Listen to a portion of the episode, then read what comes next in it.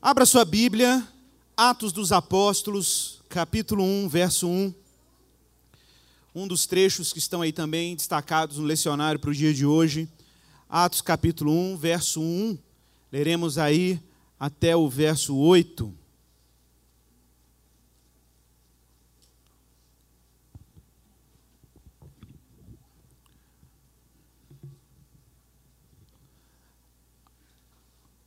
Assim diz a palavra do Senhor, Atos 1, 1 até o verso 8. Escrevi o primeiro livro, ó Teófilo, relatando todas as coisas que Jesus começou a fazer e a ensinar, até o dia em que, depois de haver dado mandamentos por intermédio do Espírito Santo aos apóstolos que escolhera, foi elevado às alturas. A estes também, depois de ter padecido, se apresentou vivo com muitas provas incontestáveis, aparecendo-lhes durante 40 dias e falando das coisas concernentes ao reino de Deus. E comendo com eles, determinou-lhes que não se ausentassem de Jerusalém, mas que esperassem a promessa do Pai, a qual disse ele de mim: ouvistes. Porque João, na verdade, batizou com água, mas vós sereis batizados com o Espírito Santo, não muito depois desses dias. Então os que estavam reunidos lhe perguntaram: Senhor, será esse o tempo que tu restaurarás o reino a Israel?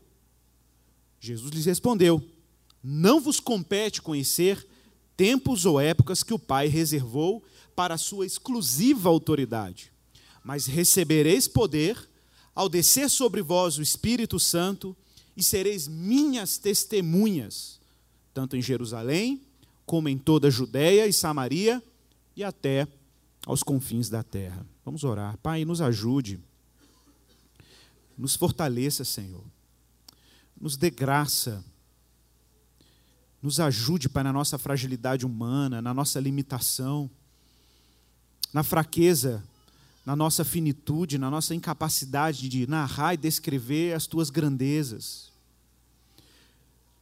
Ajude o nosso coração também a acolher a tua palavra, a entender a tua vontade para nós, a vontade do Senhor para a igreja, a vontade do Senhor para a humanidade, a vontade do Senhor para aquele que carece da verdade e da luz do Evangelho, daquele que precisa dessa verdade para continuar cristão e aqueles que precisam dessa verdade para se tornarem cristãos. Que o Senhor descortine os nossos olhos e a nossa consciência. Que o Senhor faça com que essa palavra penetre em nosso coração e chegue até os nossos afetos, as nossas disposições, o nosso querer. E que o Senhor prepare o nosso coração para acolher essa palavra com alegria. E que haja calor do Espírito em nós. Que haja ânimo, que haja boa resposta ao que a tua palavra é e o que ela anuncia. É a oração que fazemos fundados naquilo que Jesus é e fez por nós. Em nome dele, amém. Irmãos, nós estamos aí caminhando para o final dessa série especial sobre o Espírito Santo. E hoje, para quem não sabe, nós aí estamos caminhando já para Pentecostes, de acordo com o calendário cristão. Nós estamos aí na véspera dessa, desse grande dia, próximo domingo, já é um domingo de Pentecostes. E lembra os irmãos que esse texto que nós acabamos de ler, que é basicamente uma continuação da primeira obra de Lucas, o Evangelho de Lucas. Atos é basicamente uma continuação da narrativa que Lucas está empreendendo em descrever os grandes feitos de Jesus e a continuação dos feitos de Jesus agora por meio dos apóstolos que ele escolhera. Por isso o livro se chama Atos dos Apóstolos. É a resposta apostólica, é a igreja enviada no mundo em ação pelo Espírito para fazer menção e dar testemunho de um fato extraordinário que aconteceu no meio da história. Deus, em Jesus Cristo, venceu a morte. Deus, em Jesus Cristo, submeteu a morte e o seu poder à humilhação pública, subvertendo a força da morte por meio do triunfo de Jesus sobre o pecado. E Jesus apenas, não apenas vence o pecado e a morte, mas Jesus também vence os poderes temporais. Jesus vence os poderes desse século. Poderes que arrogavam para si onipotência, arrogavam para si algum tipo de soberania irrestrita. Deus em Jesus Cristo estava submetendo todos os poderes, governantes, líderes, príncipes, sejam os visíveis, sejam os invisíveis, ao seu soberano poder. A morte de Jesus era um anúncio explícito de que Deus estava assumindo as rédeas da história e que a história está caminhando para um único destino. E esse destino exige e se concretiza na pública e eterna manifestação da glória de Deus. Deus há de se revelar plenamente como Deus àqueles que Ele está salvando. E por outro lado, aqueles que rejeitam a boa nova de que Deus venceu a morte e reina por meio do seu Filho, hão de ser julgados, implacavelmente julgados, por rejeitarem tão grande salvação. De fato, o que nós vemos aqui no livro de Atos, o cenário é esse: Jesus Cristo apareceu ressuscitado durante 40 dias, para mais de 500 testemunhas, e durante esses 40 dias, lembrando aos irmãos, que a ressurreição de Jesus foi na Páscoa, ok? A ressurreição de Jesus foi no evento pascal. E entre a Páscoa e Pentecostes, nós temos aí o que os judeus chamam de contagem do Homer. O que é a contagem do Homer? No primeiro dia das primícias, que é logo após a Páscoa, bem na transição da Páscoa, exatamente no domingo da ressurreição, os sumos sacerdotes apresentavam os feixes de cevada como as primícias da colheita de cevada no templo em Jerusalém. Então eles erguiam aquele homer, o homer era o nome que se dava para aquele feixe de cevada, um cereal, e eles apresentavam aquilo nos quatro cantos da terra como uma expressão de gratidão a Deus pelas primícias da colheita. E eles faziam esse ritual durante sete semanas de dias. O que são sete semanas de dias? 49 dias. 49 dias. E no quinquagésimo dia, que é Pentecoste, se chama Pentecoste, porque vem de 50, no quinquagésimo dia, eles encerravam a contagem do Homer, havia uma grande celebração entre os judeus pelo encerramento da colheita de cevada e as primícias, o início da colheita de trigo no calendário dos israelitas, que era, obviamente, um cereal muito mais nobre do que a cevada. Para alguns, não, né? Depende, né? Tem gente que gosta mais de suco de cevada, né, do que, bom, enfim. Mas de fato, de fato, né? De fato, o que nós estamos vendo aqui é um cenário em que os israelitas estão agradecendo a Deus pela colheita. Existe uma relação profunda entre os israelitas, a terra e o que a terra produz. Mas é claro que Deus não está apenas fazendo menção à colheita de cereais. Jesus deixa claro isso lá no livro de Coríntios, Paulo deixa isso claro no livro de Coríntios, que Cristo é a primícia dos que dormem.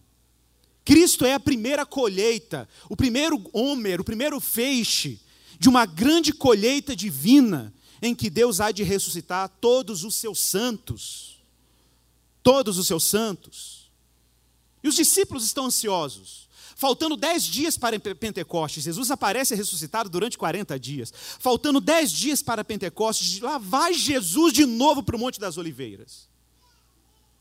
E os discípulos de novo afoitos, ainda com alguma dúvida reminiscente a respeito daquilo que Deus havia dito outrora.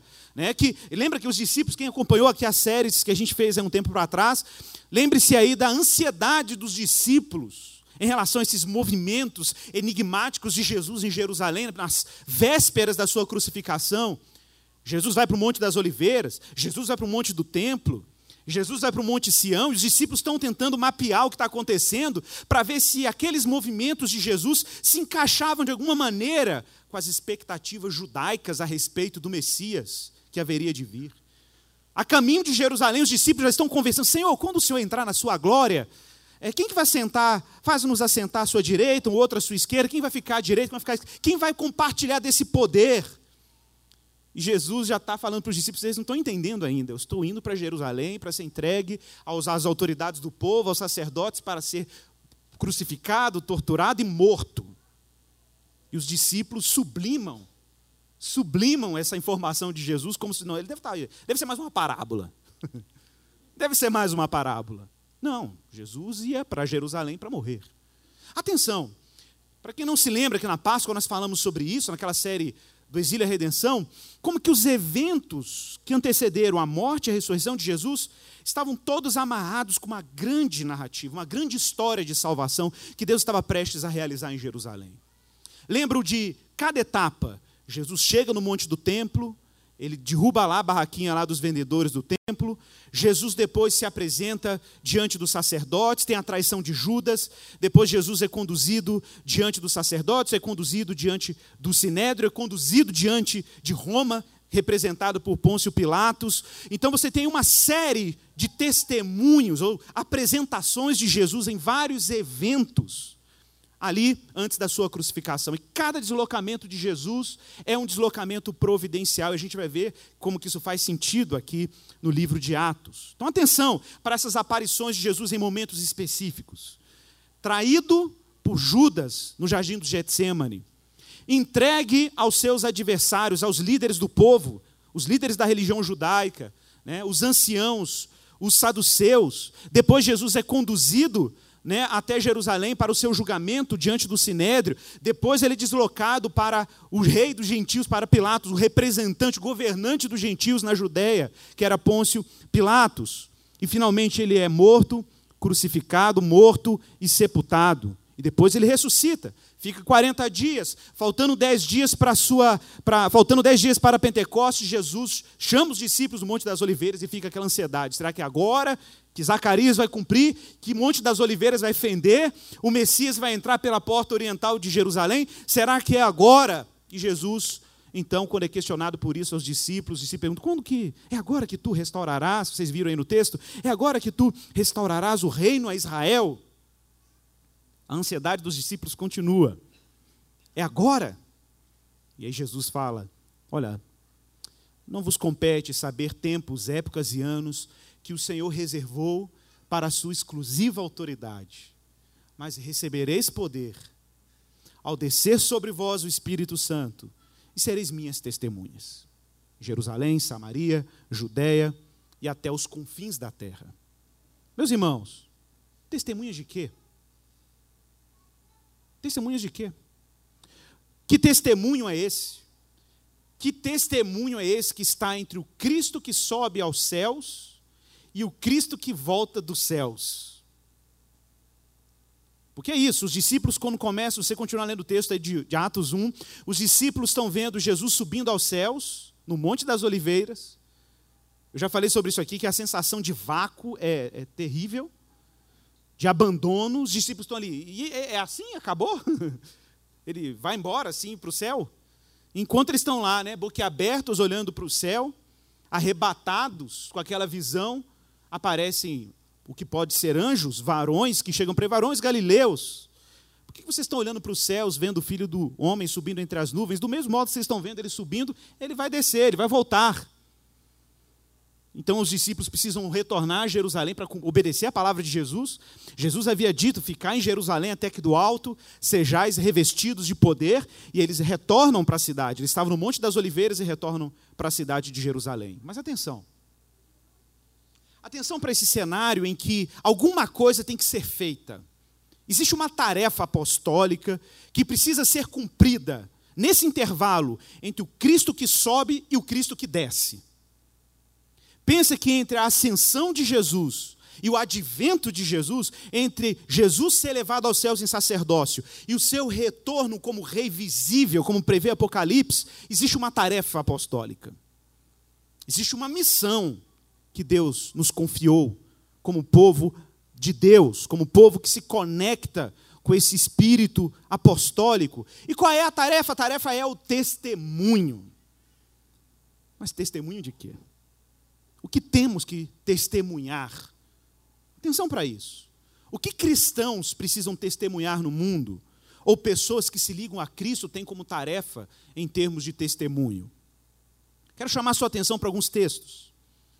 Primeiramente, nós temos um problema aí entre os discípulos, que é a baixa de um discípulo, Judas.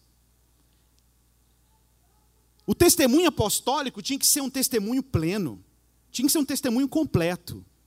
Esse número de 12 discípulos não era um número acidental. É óbvio que qualquer judeu que visse esse grupo de 12 discípulos lembraria das 12 tribos de Israel do Antigo Testamento. Jesus está constituindo uma nova comunidade ao redor dele. A pedra fundamental dessa comunidade é a sua ressurreição. É o triunfo dele sobre a morte. Esse é o lugar seguro onde Deus está lançando os pilares do reino que ele está constituindo no poder da ressurreição do seu filho. Então era necessário compor de novo essa baixa, compor de novo esse time, essa equipe apostólica, que é a equipe que vai dar e dar início à grande tarefa missionária da igreja no mundo. Olha o que está escrito em Atos capítulo 1, verso 21. Os discípulos conversando e decidindo sobre a eleição de um novo apóstolo para substituir Judas, o traidor, é dito assim: é necessário, pois, que dos homens que nos acompanharam todo o tempo que o Senhor Jesus andou entre nós, começando no batismo de João, até o dia em que dentre nós ele foi levado às alturas, então tinha que ser alguém que testemunhou desde lá do início do batismo até a ascensão de Jesus, até o dia que ele foi levado às alturas, um destes se torne, olha a palavra que é utilizada aí, se torne testemunha conosco da sua ressurreição. Então, testemunho cristão, meus irmãos, a missão de dar testemunho de Jesus, não é um testemunho qualquer, é um testemunho de que Cristo está vivo é o testemunho de que a tumba de Jesus está vazia. Mas mais do que isso, nós vamos ver que a ressurreição de Jesus tem implicações gigantescas para quem está envolvido com a tarefa apostólica. Nós temos uma missão, nós temos uma mensagem a proclamar entre o momento em que Jesus sobe aos céus e o dia que ele vai retornar. E esse testemunho está profundamente ligado com o fato de que Cristo ressuscitou. Mas atenção para uma coisa. Você se lembra que nos eventos que antecederam a crucificação de Jesus, nós temos algumas coisas interessantes. Jesus chega numa festa em Jerusalém para morrer, correto? Que era Páscoa. Jesus dá testemunho de si no templo, quando ele faz aquele evento lá com os mercadores do templo. Jesus aparece perante autoridades no seu julgamento. Depois, Jesus é levado para o sinédrio, lembra? Que era o tribunal dos judeus. E finalmente Jesus é levado a autoridades romanas. Não é isso? Agora vejam que coisa impressionante. Adivinhe onde o testemunho apostólico vai acontecer daqui para frente no livro de Atos. Primeiro, o testemunho também acontece Judas foi o traidor e caiu. Deus tem que levantar outra testemunha no lugar. Lembra que Judas traiu? Agora Deus está restituindo o apostolado faltante. Nós vimos isso em Atos 1, 21. Jesus entrou em Jerusalém para a sua crucificação numa festa. E adivinha onde ele vai renovar o testemunho numa festa. Só que agora em Pentecostes. Olha o que está em Atos capítulo 2, verso 32. Vê se não tem a palavra testemunho aí.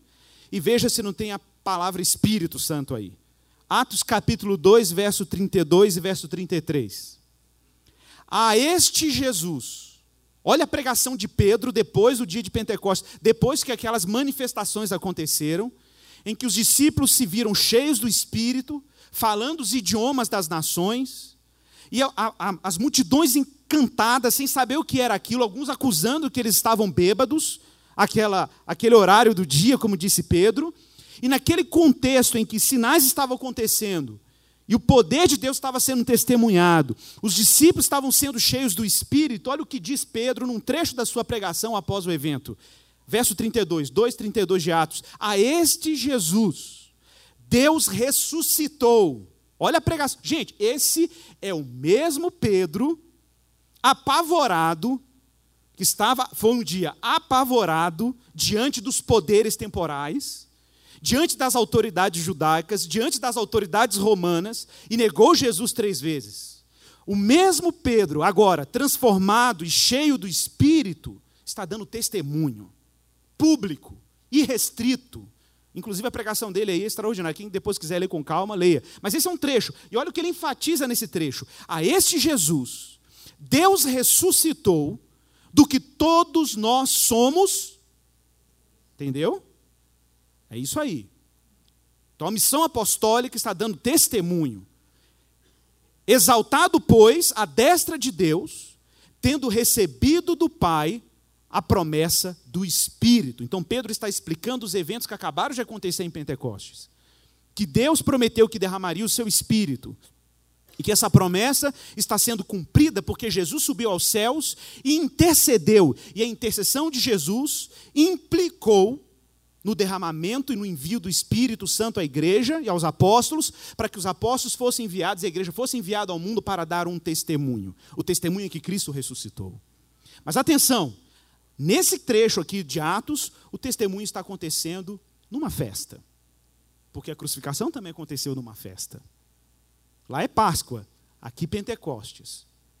Lá no livro de nos evangelhos, Jesus entra no templo, ensina no templo, faz, dá testemunho de si no templo, derruba a barraca lá dos mercadores do templo, do pessoal que estava ali com aquele câmbio paralelo, explorando a religiosidade das pessoas no santuário.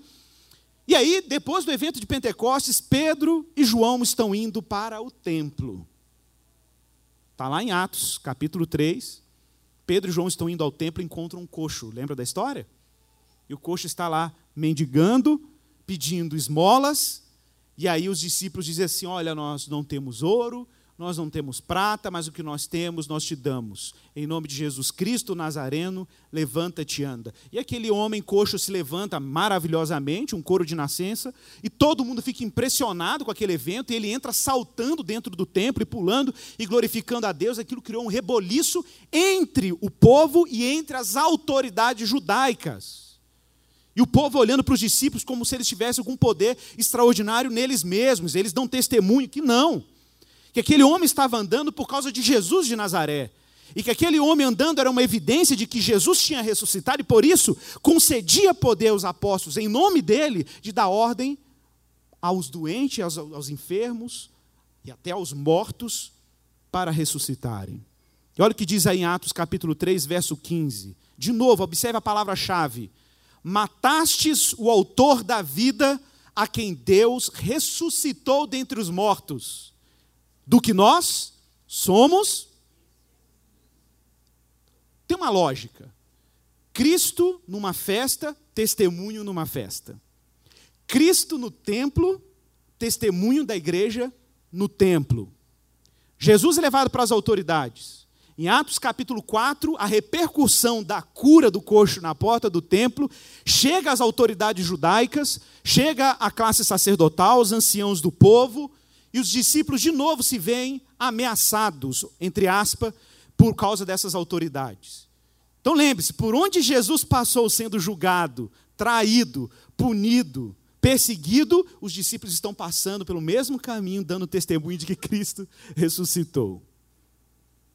Isso é impressionante. Olha Atos capítulo 4, verso 31 e 33. Depois que os discípulos foram ameaçados a ficarem calados e não falarem mais da ressurreição de Jesus pelas autoridades judaicas daquele tempo, os discípulos insistem em dizer que eles não podem deixar de falar das coisas que eles estão vendo e ouvindo. É desobediência mesmo. Nesse caso, as autoridades que me desculpem, mas nós vamos continuar dando testemunho de que Cristo ressuscitou. Então é o Pedro, tá, gente? É o Pedro que estava com medo. Agora é o Pedro que está peitando as autoridades por causa do triunfo de Jesus sobre a morte. E ele não está disposto a se calar.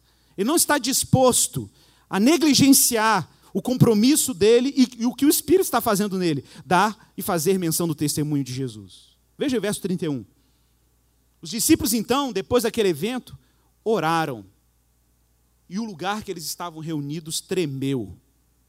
E todos ficaram, adivinha como? Cheios do Espírito Santo. Cheios do Espírito Santo. E quando pessoas ficam cheias do Espírito Santo, que Paulo mais tarde vai dizer que é o mesmo Espírito que ressuscitou Jesus. Já para pensar nisso? Eu não sei. Eu, eu fico, eu, gente, crente tem que ter imaginação. Eu acho que tem que ter. Eu fico imaginando esse negócio. A gente está aqui dois mil anos depois que o túmulo de Jesus foi esvaziado. E Paulo vai e diz que o mesmo Espírito que ressuscitou Jesus, você imagina isso? O mesmo Espírito que fez aquele corpo levantar daquela cova, que fez aquela pedra rolar, habita nos crentes, hoje, agora, agora. E é esse espírito que está sendo derramado sobre os apóstolos. O espírito que dá testemunho e transforma a gente desesperada em testemunha da ressurreição. Gente com medo da morte em gente que dá testemunho da vida. Gente que construía a sua vida achando que a vida ia ter um fim e agora constrói a sua vida em cima daquele que deu um fim à morte. E com toda intrepidez, com toda coragem, anunciavam a palavra de Deus. Verso 33. Com grande poder, os apóstolos davam, olha a palavra-chave de novo, testemunho da ressurreição do Senhor Jesus, e em todos eles havia abundante graça. Abundante graça. Pensa nisso. Graça transbordante, graça generosa, graça suficiente para transformar gente apática, desanimada, gente covarde, gente temerosa, em testemunhas da ressurreição. Então, o testemunho, como nós já vimos até agora, foi numa festa, como de Jesus, a morte de Jesus foi numa festa. O testemunho foi no templo, o lugar do culto dos judeus. E agora o testemunho também da igreja está sendo no templo. O testemunho de Jesus foi diante de autoridades, depois da traição de Judas. E agora a igreja está também dando testemunho diante de autoridades. Jesus foi perante o tribunal do Sinédrio, o tribunal judaico. Depois de várias torturas, depois de vários confrontos, depois de fuga dos discípulos, traição de um, negação do outro, fuga de outros, Jesus está solitário diante do Sinédrio. E agora, os discípulos de Jesus repetem o testemunho mas agora é o Cristo ressuscitado, que está por meio da igreja perante o mesmo tribunal que o entregou aos gentios, que o entregou aos romanos. E Atos capítulo 5, verso 29 diz assim: Então Pedro e os demais apóstolos diante do sinédrio afirmaram: Antes importa obedecer a Deus do que aos homens. O Deus de nossos pais ressuscitou a Jesus, a quem vós matastes. Olha como que eles remetem o processo anterior. A quem vós matastes, pendurando no madeiro. Deus, porém, com a sua destra, com a sua mão forte, o exaltou a príncipe salvador, a fim de conceder a Israel o arrependimento e a remissão dos pecados. Ora, verso 32, palavra-chave. Ora, nós somos testemunhas destes fatos, e bem assim o Espírito Santo. Atenção para esse detalhe. Não é apenas os apóstolos que testemunharam de forma forma visual, ocular, os eventos da ressurreição, e por isso eles têm autoridade apostólica para darem testemunho.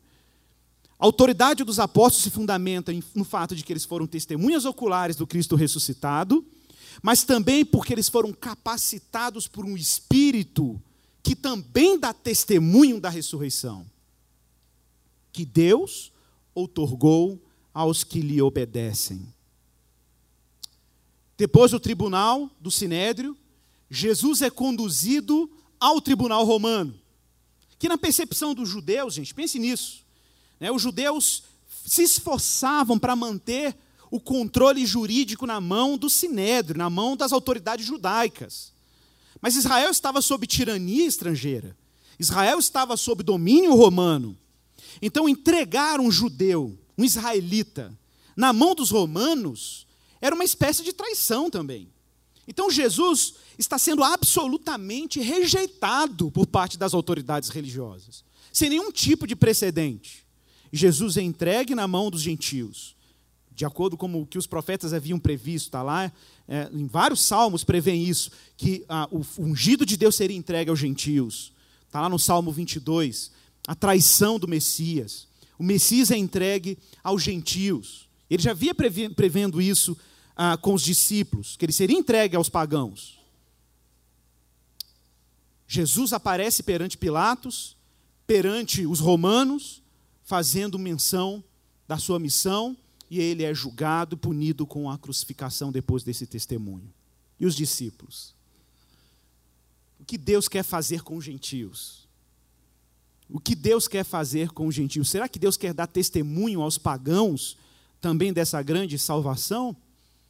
Meus irmãos, todos os convertidos no livro de Atos, do capítulo 1 até o capítulo 10, ou eram judeus, ou eram convertidos ao judaísmo, chamados prosélitos. Eram sacerdotes. Mas a primeira vez que Deus revelou aos apóstolos o interesse dele, o compromisso dele de cumprir o que ele havia previsto por Abraão, que por meio da sua semente seriam abençoadas todas as famílias da terra, é quando Deus concretiza isso, na revelação que Deus deu a Pedro, quando estava no eirado da sua casa. E ele viu um lençol descendo do céu cheio de animais impuros. E aí o Senhor disse para ele, Pedro, mata e come. Pedro, Senhor, eu nunca comi nada comum ou impuro na minha vida, eu sou um judeu, eu não como essas coisas. E aí Jesus fala para ele, não considere comum ou impuro aquilo que eu, o Senhor, criei. E aí o próprio Pedro interpreta a visão em que Deus está convencendo Pedro que ele estava tratando gentios como ele tratava comidas impuras para judeus. Mais tarde ele diz isso na casa de Cornélio, o líder da guarda romana em Cesareia, que é no capítulo 10, verso 1. Gente, um representante do poder romano, o mesmo poder que subjugou Jesus à crucificação. E Deus está visitando este pagão, esse gentio, representante da corte que levou Jesus à crucificação, ok? Está convencendo ele a respeito do que está prestes a acontecer, e ao mesmo tempo Deus está convencendo um judeu que é Pedro a superar o seu orgulho étnico e ir até a casa daquele representante do império que o dominava e dominava o seu povo, para dar testemunho de Jesus perante esse rei romano. E aí o próprio Pedro fala da visão na casa de Cornélio e diz para Cornélio: Deus me mostrou em visão que eu não devo considerar comum e impuro nenhum homem. Ele usa a palavra homem, porque a interpretação da visão era essa. Não devo considerar comum ou impuro nenhum homem. E lá no verso 40, Atos 10, 40, olhe o que Pedro está dizendo na casa de Cornélio com todos os gentios que estão reunidos com ele. Repito, Cornélio era representante do império e era a autoridade dentro do império que crucificou Jesus. E do mesmo jeito que Jesus foi levado aos gentios, o testemunho está de novo sendo levado aos gentios. Olha o que diz aí, Atos 10, 40. A este, pregação de Pedro na casa de Cornélio, a este ressuscitou Deus no terceiro dia e concedeu que fosse manifesto, não a todo o povo, mas as testemunhas que foram anteriormente escolhidas por Deus, isto é, a nós, que comemos e bebemos com Ele, depois que Ele ressurgiu dentre os mortos. Vocês devem se lembrar. E nos mandou pregar ao povo e testificar que Ele é quem foi constituído por Deus juiz de vivos e de mortos. Dele, todos os profetas dão testemunho de que por meio do seu nome, todo aquele que nele crê recebe remissão de pecados. Pedro ainda estava falando, Pedro ainda estava pregando e falando estas coisas, quando caiu. Eu gosto dessa expressão, né? Caiu, não falou soprou, ventou, entrou, bateu na porta, pediu licença o texto diz que enquanto ele falava essas coisas, o Espírito Santo caiu sobre todos os que ouviam a palavra. A palavra.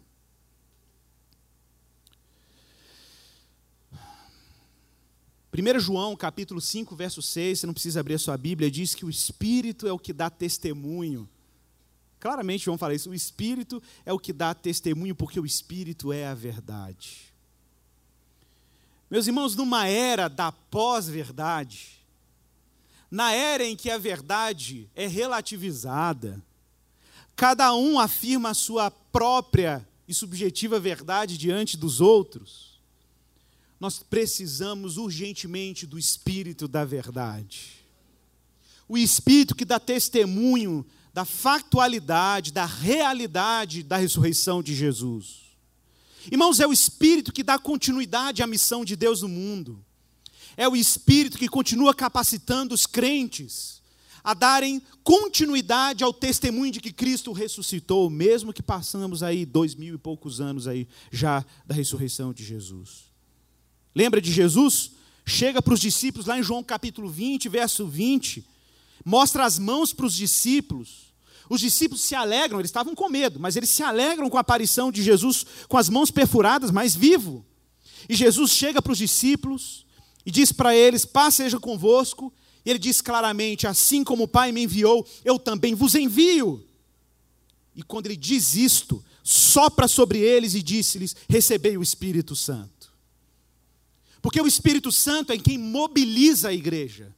É o Espírito Santo que desperta o coração tímido e com medo do que as pessoas vão achar, para fazer menção e dar testemunho explícito de quem Cristo é.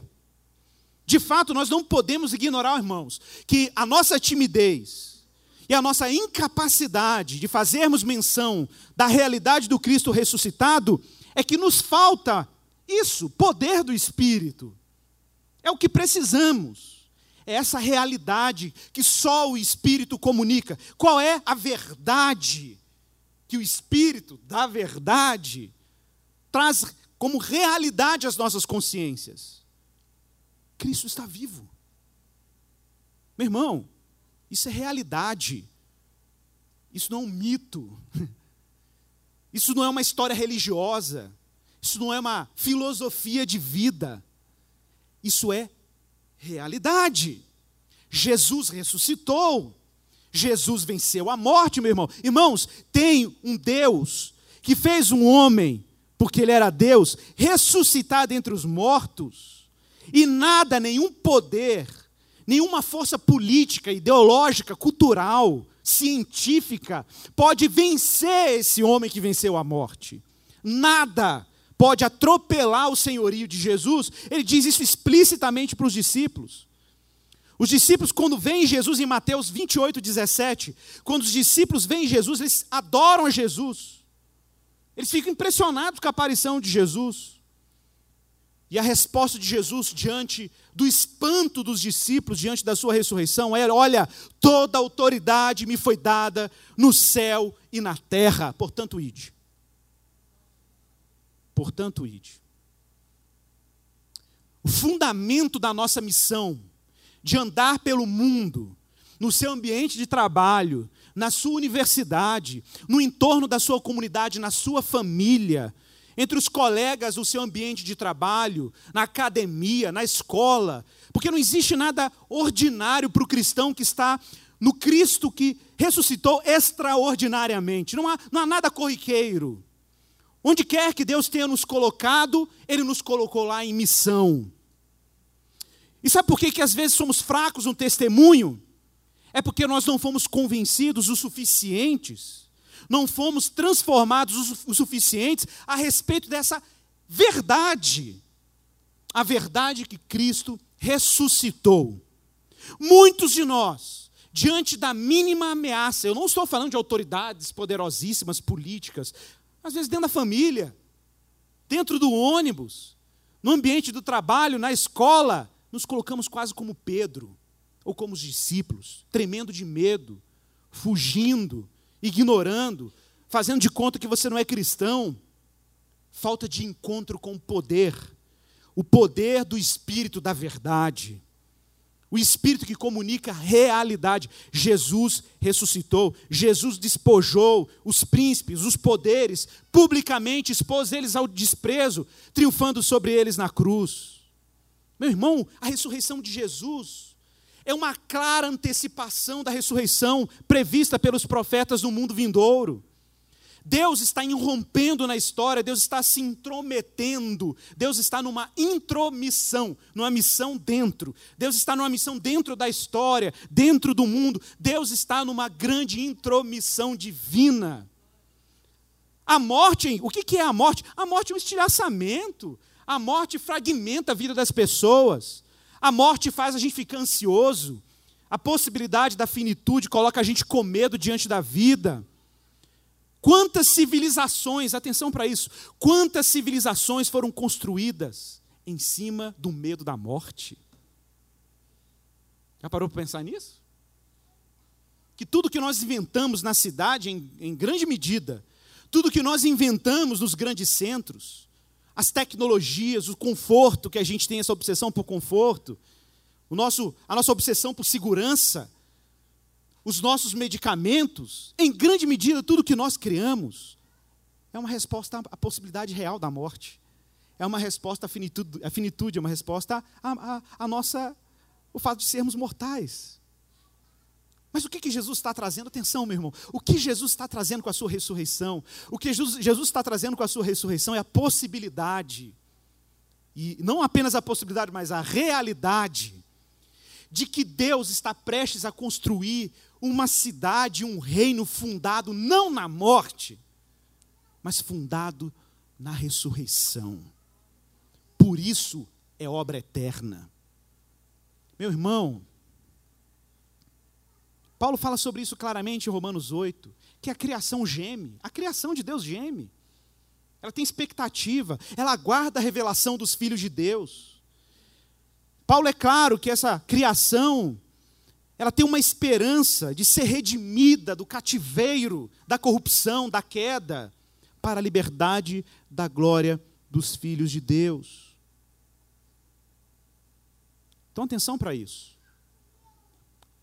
todos os planos humanos, todos.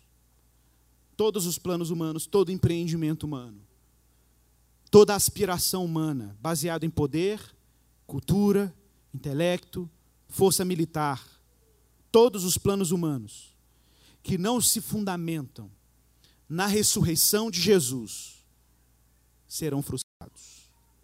Todos os planos, todo empreendimento toda expectativa, todo planejamento, todo dinheiro gasto, todo dinheiro gasto, todo estudo, toda energia que você colocou para trabalhar, para estudar, para educar filhos, se não se constitui na realidade do Cristo ressuscitado, serão frustrados.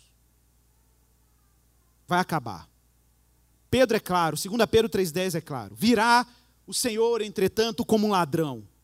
O dia do Senhor virá como um ladrão, no qual os céus passarão com um barulho estrondoso, e os elementos se desfarão abrasados, e também a terra, e as obras que nela existem serão atingidas. Serão atingidas. O fulgor da glória de Deus vai batizar sua criação em fogo. E Deus vai purificar sua criação de toda obra morta. E o que é obra morta? Obra que não foi feita em cima da realidade da ressurreição. Então saiba disso, meu irmão. Que se nós estamos em missão no mundo, nós precisamos priorizar aquilo que é real. E o que é real? Que se sustenta pela ressurreição de Cristo. Se eu educo filhos, é para a glória de Deus. Se eu estudo, é para testemunho de Cristo. Se eu faço ciência, é para o testemunho de Jesus. Se eu ajudo o pobre, é para dizer que um dia a pobreza vai acabar. Se eu estendo um prato de comida para o faminto, eu estou dizendo que um dia a morte vai acabar. Se eu alfabetizo uma criança analfabeta, se eu ajudo o morador de rua com alfabetização, o que eu estou dizendo para ele é que um dia o conhecimento do Senhor cobrirá a terra como as, as águas cobrem o mar. Se você quer fazer alguma coisa significativa na sua vida, meu irmão, já passou da hora da gente superar esses projetos de sucesso que são baseados no pavor da morte. E a gente começar a pautar a nossa existência em cima de um lugar mais seguro, para ser mais preciso, um lugar eterno, que é o lugar do Cristo que ressuscitou. É daí que emerge o nosso testemunho. É daí que emerge toda força da missão da igreja. Meu irmão, todo artifício religioso, político vão ser expostos. E por isso o Espírito nos capacita a darmos testemunhos dessa realidade. Paulo é claríssimo em Romanos 8,11: Se habita em vós o Espírito daquele que ressuscitou a Jesus dentre os mortos, esse mesmo que ressuscitou Jesus Cristo dentre os mortos, vivificará o vosso corpo mortal por meio do seu Espírito que em vós e em nós habita. Então eu quero encerrar aqui, meu irmão. Lembrando que esse espírito dá testemunho pessoal da ressurreição. Que esse espírito capacita o cristão para dar testemunho público, porque uma coisa é você ver o Cristo vivo, outra coisa é você ter poder para anunciar o Cristo vivo. Os discípulos tinham testemunho, mas não tinham poder para fazer menção pública desse testemunho. Existem cristãos que vêm na igreja regularmente e são relativamente convencidos de que Cristo ressuscitou. Às vezes até racionalmente convencidos, mas ainda não foram cheios e revestidos do poder da verdade, do espírito da verdade, para terem a coragem, o ímpeto e a ousadia de fazerem e darem testemunho público dessa realidade. Só o Espírito equipa os santos com dons e competências que auxiliam nesse testemunho. Só o Espírito de Deus pode fazer isso. Meus irmãos, a igreja continua com a tarefa de testemunhar o Cristo vivo. A igreja continua com a missão de levar a vida onde tem morte. Pensa, onde tem morte? Na sua comunidade, no seu bairro, na sua família, no entorno da sua casa. Onde tem morte? Dá testemunho. Dê testemunho do Cristo vivo. Dê testemunho da boa nova. Quantas vezes nós dedicamos dinheiro e energia capacidade, esforço, apenas para termos algum tipo de aprovação alheia, para termos algum tipo de aceitação diante das pessoas. O medo da finitude, o medo da fragilidade, o medo da possibilidade real da morte. E nós olhamos para isso como se não fôssemos ressuscitar. E Paulo é claro. No seu maior tratado sobre a ressurreição em Coríntios, Paulo é claríssimo. Depois que Paulo fala tudo sobre a ressurreição, ele encerra dizendo: Olha, e sabe por que isso tudo, meus irmãos? Para que o nosso trabalho não seja em vão no Senhor. E o nosso trabalho, que é baseado na ressurreição, não é em vão no Senhor, porque é trabalho que aponta e dá testemunho daquele que ressuscitou. Essas são as pedras que vão compor a nova Jerusalém. E a nova Jerusalém é eterna. Vamos orar.